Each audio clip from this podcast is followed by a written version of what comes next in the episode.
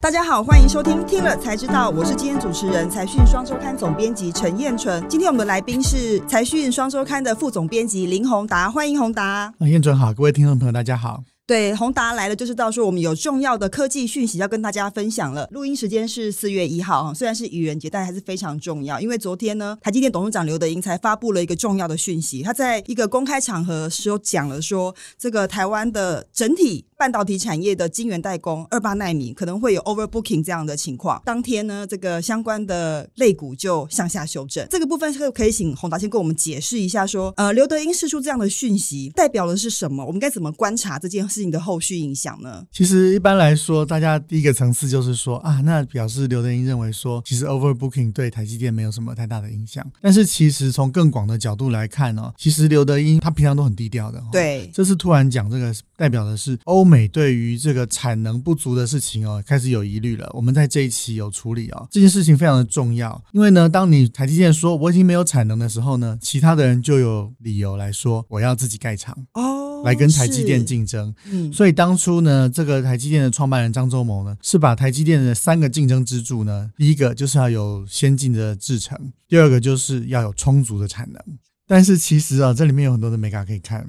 大家现在都在看 Intel 的这个，我们 就直接先讲 Intel。Intel 说了要盖两个厂，对，两千亿，两百亿美金，两百亿美金，好，六千亿台币。但是为什么是二十八纳米呢？其实现在大家都在看 Intel 可能要新在盖的厂，二十二纳米左右的制程，所以看起来在这一块竞争就会比较激烈啊。你说欧洲现在就直接就掉盖七纳米吗？其实那不是最实用，因为其实二十八纳米到十六纳米是非常多。比如说，哎，你说这个工业用的、战斗机用的什么最先进的这个处理器 都在这里而已，可能我们的手机可能用的制程还比这个战斗机来的好。哦，真的，所以够用就好，在他们的想法里面吗？就是。是我们后面有谈到，现在的诉求为什么又来了一波新的跟台积电竞争的这个要求是安全。对对对，没错。安全的话，其实安全代表它其实很多都是主流或现在一定要有的。哦，那它其实是主流制成。没错，这是待会儿先卖个关子，待会儿又关到我们要讲的主题。那刚刚宏达讲到说，台电的三个支柱，一个是技术，一个是产能，第三个是什么？客户关系。客户关系就是我不会伤害你的利益。哦，对，坚持代工策略。所以台积电呢，上一次。就是绝对不会说啊，我有一个台积电品牌的晶片啊，台积电是有自己的品牌，但是是企业品牌，就是说啊，我是一个代工服务的公司这样的品牌，但是绝对不会有自己的产品，所以这是三大支柱。了解。那所以这其中这个支柱讲到产能，就是相当重要，最关键的部分。对，尤其现在这么满的时候。是。但我很好奇，想要问宏达说，现在台积电的产能基本上还它也是满的嘛？哈，它虽然说 overbooking，但指的是二八纳米。对台积电本身的产能来说，它还是能够满足它的客户。那为什么最近外资对台积电的股价看起来并不是很买单，持续站在这个卖方的角色，这个该怎么解读啊？第一个，他不见得能满足他的客户。我想最近很多新闻都已经讲这件事情了，叫客户要调单去给车用。去制造嘛，哦，所以第一个产能确实是有很大的紧张。我们你刚刚讲这个逻辑了，产能紧张的时候，客户就要紧张了。那请问这中间包含 overbooking 的部分吗？这个刘董事长已经讲了，一定会有嘛。对，因为我求一颗都一颗都来都没有的时候呢，我就要去买两颗、三颗，看会不会有一颗啊。对啊，所以这样难怪台积电股价会向下修正啊。嗯，我想这个事情是比较大的结构性的问题哦。我想我们在这一次的封面里面，我觉得最关键的事情，第一个先讲我们这一次的封面，主要是要讲一个大的结构性的改变，它应该是三年到五年左右的一个结构性的改变。那为什么现在这个时间要谈呢？因为我觉得二月的时候发生了很多重要的事情。第一个就是美国总统拜登，其实他开始要大力的来关心这个。晶片的供应这个事情了，没错。那我们都知道。拜登在选举的时候，不断的在喊的就是美国制造这件事情。那过去四年，大家都知道美国总统对于科技供应链的影响会有多大？对，用关税啊，用禁令啊来卡中国。对，但是拜登不是只有卡中国，拜登的另外一层目的是要美国制造要崛起，所以代表美国在这方面的竞争会比过去激烈。这次我们登的这个照片呢，其实就是拜登在二月的时候说他要启动一个百日的检讨，检讨美国半导体供应。应链呢究竟有没有什么问题，然后接下来才要开始出招。对，这次宏达在财讯的六三零期呢，针对台积电未来发展的四大隐忧，做了非常多详尽的解释。那最大的这个引爆点，当然来自于美国在地缘政治下积极想把半导体产业重新在美国复苏嘛，哈。对就这件事情，应该是对未来整个半导体产业的发展影响应该非常剧烈哦，或深远啊，哈。是，所以我们刚刚讲到刘董事长讲了二八纳米，其实二八纳米是关键字哦。嗯，各位看到我们讲的这个里面的第一个点，车用晶片缺货，其实对台湾的半导体产业来讲，短期话大家很开心，哇，我们产能真的是供不应求，全世界都要，长期绝对是一个。可怕的影响。为什么是二十八纳米车用晶片？二十八纳米应该够用，够用。当欧洲的这个车厂，我们都知道，呃，汽车产业对德国有多么的重要哦，对整个欧洲有多么的重要。那当他说，哎，这个东西我不能没有的时候，我相信他一定也会想办法去找到新的盖一个晶圆厂替代。哦，那当然也有人讲另外一个逻辑啦，说，哎，你以前成本就不能竞争嘛，那你盖这个晶圆厂，你就是一定会失败。但是那是旧的逻辑。上次其实那个宏达讲了一个故事，我听了其实还蛮心惊胆跳。他讲到关于美国跟日本在多年前的半导体竞争这部分，一定要请宏达跟我们分享一下。因为这次碍于版面有些没有办法写进来，但这个故事的前提，它可能代表的是未来美国政府的意志力啊。来，宏达，请说。但这两件事我觉得稍微有点不太一样啊。但是我还是先把日本的故事讲一下好了。一九八零年代，其实日本跟美国在半导体是非常竞争的。其实日本呢，在半导体是领先的公司，在这个大概一九八四年年的时候啊，这个 Intel 的这个 CEO Andy Grove，他是美国半导体产业的这个传奇人物哦。其实各位可能不见得知道，就是说 Intel 在那个时候是做低院的公司，它是全世界第一个能够把低院的技术商用化公司哦，所以在全世界是洞见观瞻。在那个时候，诶，可是日本呢想出了一个办法，它其实很像台湾现在的结构啊，就是产官学研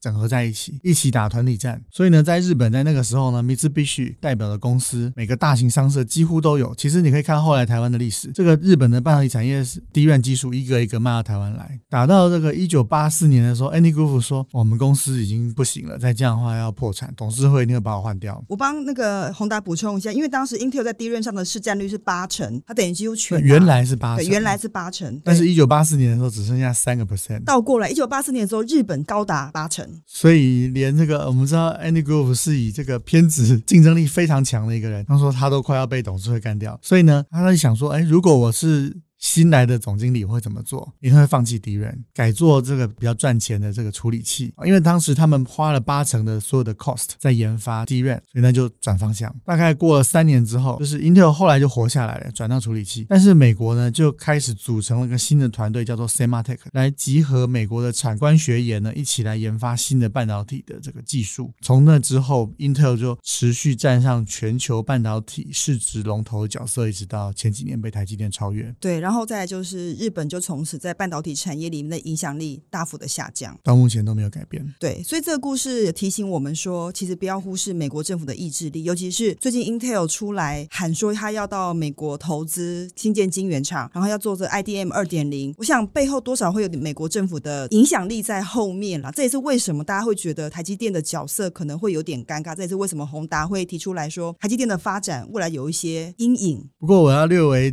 讲一下啊，这个跟当初的日本又有点不太一样。日本当初跟美国是 head to head compete，完全就是正面竞争，你死我活的。但是这一次，其实台积电已经早早的去美国要盖厂了，事先准备好。但是可以看得出来，美国拜登的领导之下啊，对，要让整个美国的这个半导体要重新再往上跳一次哦。那但是我想，可能第一个竞争的目标应该是中国了哦。嗯，当然。你想台湾在这里面仍然是一个合作的角色，但是因为板块剧烈。的变化，如果你看不懂这个结构的变化，第一个你会错失很多的机会；第二个，你可能对形势的判断哦，可能会有一点不一样。所以，我们认为这个事情还是需要提出来让大家知道。了解。那所以，刚刚宏达提到结构性的变化，可不可以跟我们一一分享？说可能有四大结构变化，这是在文章里面有提到蛮多的挑战了哈。第一个谈到的是有关于这个国安的报告规划，他认为美国应该要拿回半导体的主导权。这里面有几个重点啊。第一个重点就是美国认为说，他一定要拥有最先进的晶片制造技术。为什么呢？第一个。个在军事上跟经济上，它都会取得一个领先。目前是在台积电还有三星拥有最先进的制造技术嘛？可是呢，当美国这样说的时候，要么就是哎，你把这个最先进的制造移到美国。其实美国政府已经讲了，它就是广发各补贴，吸引全世界各家公司，只要你有本事就来这边设厂。所以这个竞赛开始了。所以台积电一定要去美国，因为如果你你不知道美国政府接下来会不会说，哎，这个进口晶片以后要磕什么关税？还有就是说，哎，我代地制造是不是会增加多什么补贴？这一来一往，落差很大，就会落差很大。所以呢，第一个就是美国政府要用各种的这个竞争竞赛吸引，不是只有台积电啊，Intel，还有 Global Foundry、Samsung 各家公司啊，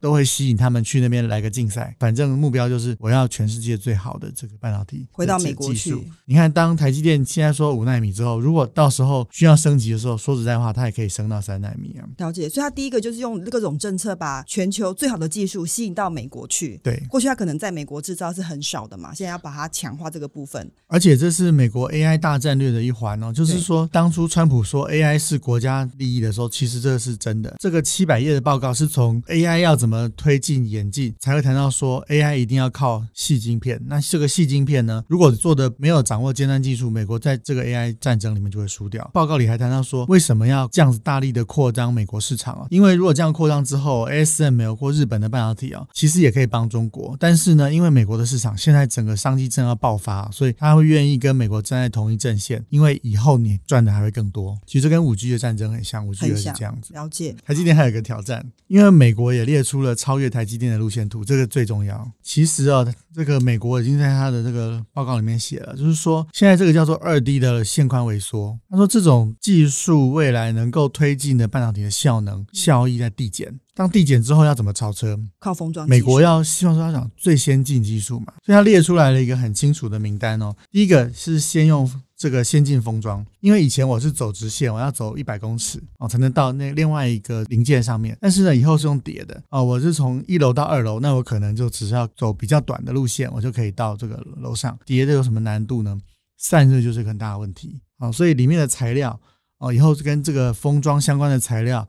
相关的设备，我想他们都会有很好的发展。除此之外哦，美国还有在研究说，在这个 EUV 之后的半导体的曝光显影哦，还有我们刚刚讲三 D 堆叠的技术、纳米碳管的技术，还有化合物半导体，我们就是我们前一期所做的这个第三代半导体的电晶体制造，还有自动化 IC 设计，这是什么东西呢？就是我们一般人可以自己用这个自动化自己去设计 IC 的这个技术，还有这个低温运算，就是各个 quantum computing，就是量子电脑所用的，这些都有可能会改变。现在半导体的产业的现有秩序，了解。像关于的第三代半导体的发展以及封测产业，基本上宏达在之前的封面故事里面都有写过。对，欢迎读者跟观众去参考。那讲完第一个挑战之后，那我们进入第二个挑战。那第二个挑战，其实台积电在台湾现在也遇到，就是说因为技术的关系哦，所以确实就像这个报告里讲的，它要投入的资源远比过去来的多。对，我们找到一个数字，Bloomberg Intelligence 最近出了一个报告，他说呢，台积电的风险之一呢，就是。用电啊会大幅的增加。那一九年我们在台积电的那个社会责任报告里面啊，其实讲看到一个数字，就是说一九年的时候，它有公布说台积电全球的用电量大概是一百四十三点二七亿度。那我们知道台积电其实绝大部分的这个产能都集中在台湾嘛，哦，对，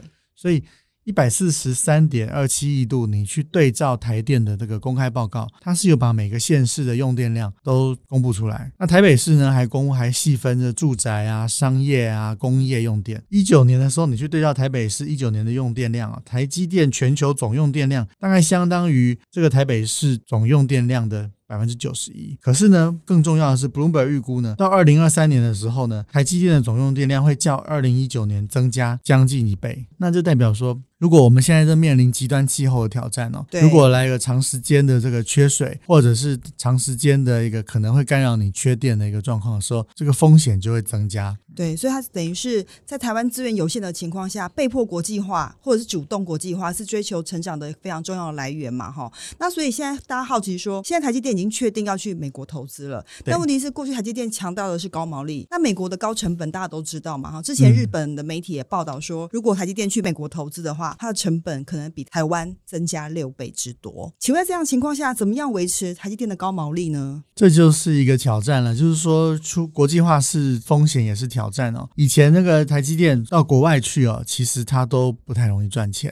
以前它有松江厂，亏损了相当多的时间，当然它的规模也相对比较小。它其实在美国原来就有，在华盛顿州也本来就有一个 WaferTech 这个公司，也是亏损了相当长的时间。那主要的原因还是因为它的规模不太够。在美国，你在生产线上你要招到这个好的人哦，其实比台湾难很多。他说：“你知道吗？在 Intel，其实它的生产线上很多都是高中毕业就。”就在线上来做这个金源哦。哦，那在台湾，其实我们都知道，很多都是大学毕业以上的这个高级、非常这个优质的人力哦，才能够让这个良率或这么复杂的代工的这个制成哦，可以做的这么好哦。所以第一个招人就有困难。第二个，他就讲说，你知道那个工会有多挑战吗？他说有一次去参展，东西啊借放在展会，他们想要早一点去布置哦，被阻止，因为那个展会的会场的这个管理哦是有工会在管的。工会说，哦我们休息到一点半。我那个朋友就。说哎，没关系，不用麻烦你们，我们自己来。说他说不是这意思，一点半说我们开始了，你才能动。这个我也可以分享一下，因为包括台塑跟八十五度 C 在美国投资都蛮大的。他们好像碰到一个情况，就是第一个他们建厂找不到工程师，因为他们很久都没有做基础建设，找不到人。第二个就是他们找到好的 PT part time 的，他可能做三天之后就领完钱就离开不见了，那他把钱花光之后再回来做，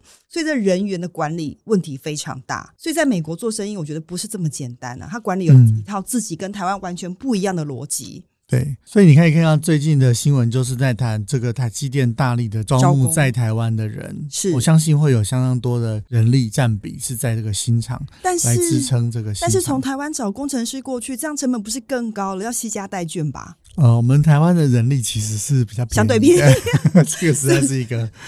所以我们又便宜，然后那个又刻苦耐劳，CP 值又很高，所以还是可以举家迁移去那儿就对了，是这样，还划算哦。就是说，它本薪涨一倍，但是说实在话了，台积电的人也基本上不是看本薪，对，也是看 bonus，但是有很多的补贴哦，比如说机票补贴，你然后回来嘛，对对，机票补贴，然后小孩上学有补贴，一定要，然后你交通开车要补贴。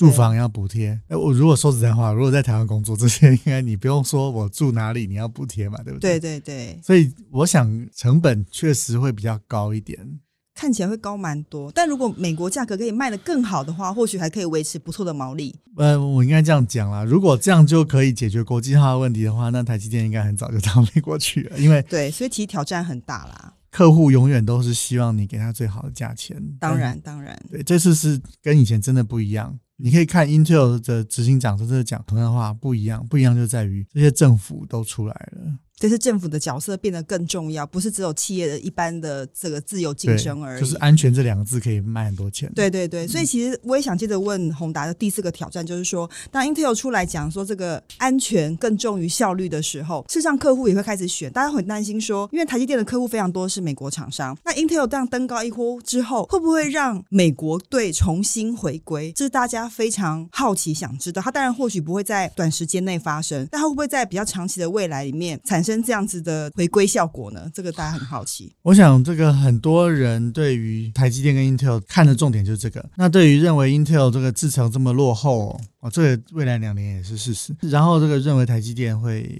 会有很多优势，但是这一次恐怕会不太一样啊。怎么说呢？第一个，它不会很久才发生。大家现在眼睛都盯着下一次 Intel 的发说会，为什么？因为 Intel 这个新的执行长上任哦，话已经说的很。足了，他说什么呢？他说新的这个 Foundry Division 是完全切开的，财务也要切割的哦，所以下一季很有可能要公布这个 Intel 的这个 Foundry 的财务表现，而且他客户都亮出来了，而且还新增了一个叫做高通这个公司，所以呢，表示其实大家都有意愿，有意愿的原因，我想分散产能也会是其中一个。没错，没错。那为什么这样可行呢？因为其实这个世界上除了最先进的这个七纳米、五纳米。三纳米之外，其实还有很多是用二十八纳米做的。二十八纳米很多原来是中芯做的。当美国跟这个中国要开战的时候，其实美商被赶着到处跑来跑去。那我我本来叫中芯做，那怎么办？找 Intel 做啊？对啊，对啊，对不对？二十八纳米，所以我觉得 这个讲。这个刘董事长讲二十八纳米这个关键字是蛮重要。那美国队也另外一个想法，有可能是英特尔要砸这么多的钱进来，那美国政府势必也会帮助他。你如果错过这一班车，那以后你的成本结构哦，你就享受不到美国补贴的好处。我觉得这个这个趋趋势蛮值得观察的，尤其是这次 Intel CEO 有讲到说，他们也不排除把代工放给台积电嘛。对，它这个等于变成一个产能整合者的概念呢。这又可以再讲两个小时。真的，这是另外一个 story 了。这请大家参阅《台讯杂志》六三零期，其实这次内部有蛮多详尽的报道。我觉得对于以后整个半导体产业的这个发展啊，我相信还会有非常多的故事不断的发生。那最后我想要问一下宏达说，在整个半导体产业的投资的概念里面，我们过去可能只看台积电，那现在我们看到非常多的厂商要去美国投资设厂了。嗯，新的投资机会只有台积电吗？只有 Intel 吗？还是还有其他别的？其实这一次从资本市场的反应，我就特别是外资的动向啦，我觉得在短期投资人一定要特别的关注哦。比如说这个外资会不会回过头来持续长期的买超台积电，这绝对是一个观察的重点了啊、但撇开台积电不看，呃，其实这个市场已经反映了，就是 Intel CEO 宣布的第二天，其实两家台积电跟 Intel 的股价都有点修正，但是呢，像应材啊、ASML 的股价都是往上的，台积电大量的采用 UV，Intel 也说哦，他以后也要。跟进要用哦 EUV，它的对对问题都解决了。